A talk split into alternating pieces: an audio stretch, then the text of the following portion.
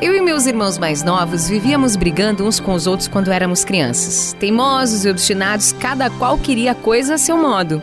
Um dia, o nosso pai nos levou à estação da estrada de ferro para assistir a chegada de um trem de passageiros. Mal chegamos, ouvimos o apito de um trem de carga que vinha na direção oposta. Estão vendo? disse-nos papai. Dois trens vêm chegando em direções contrárias. Que é que vai acontecer? Nem respondemos. Deixamos-nos ficar ali, mudos de espanto e de medo, à espera da colisão que julgávamos inevitável. Mas, dali a pouco, o trem de carga mudou de direção e entrou em um desvio.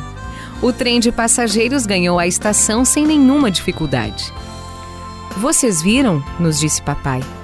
Um desviou e o outro pôde seguir sem atritos.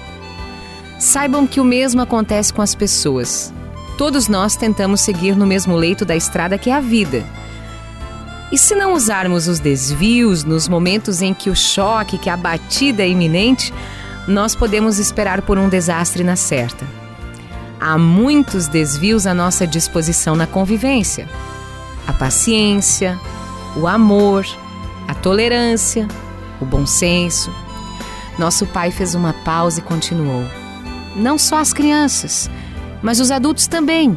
Até as nações se entenderiam muito melhor se, ao invés de se chocarem, lembrassem de usar os desvios da vida.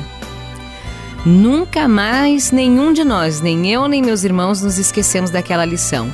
E todas as vezes em que começava uma briga, que nos víamos na iminência de um choque de opiniões, que geralmente redundava em consequências ruins, em quebradeira, nós nos lembrávamos dos trens e daquele desvio. Aprendemos a desviar, a não nos chocarmos mais. Para que haja paz, alguém tem que ceder e desviar. Araldo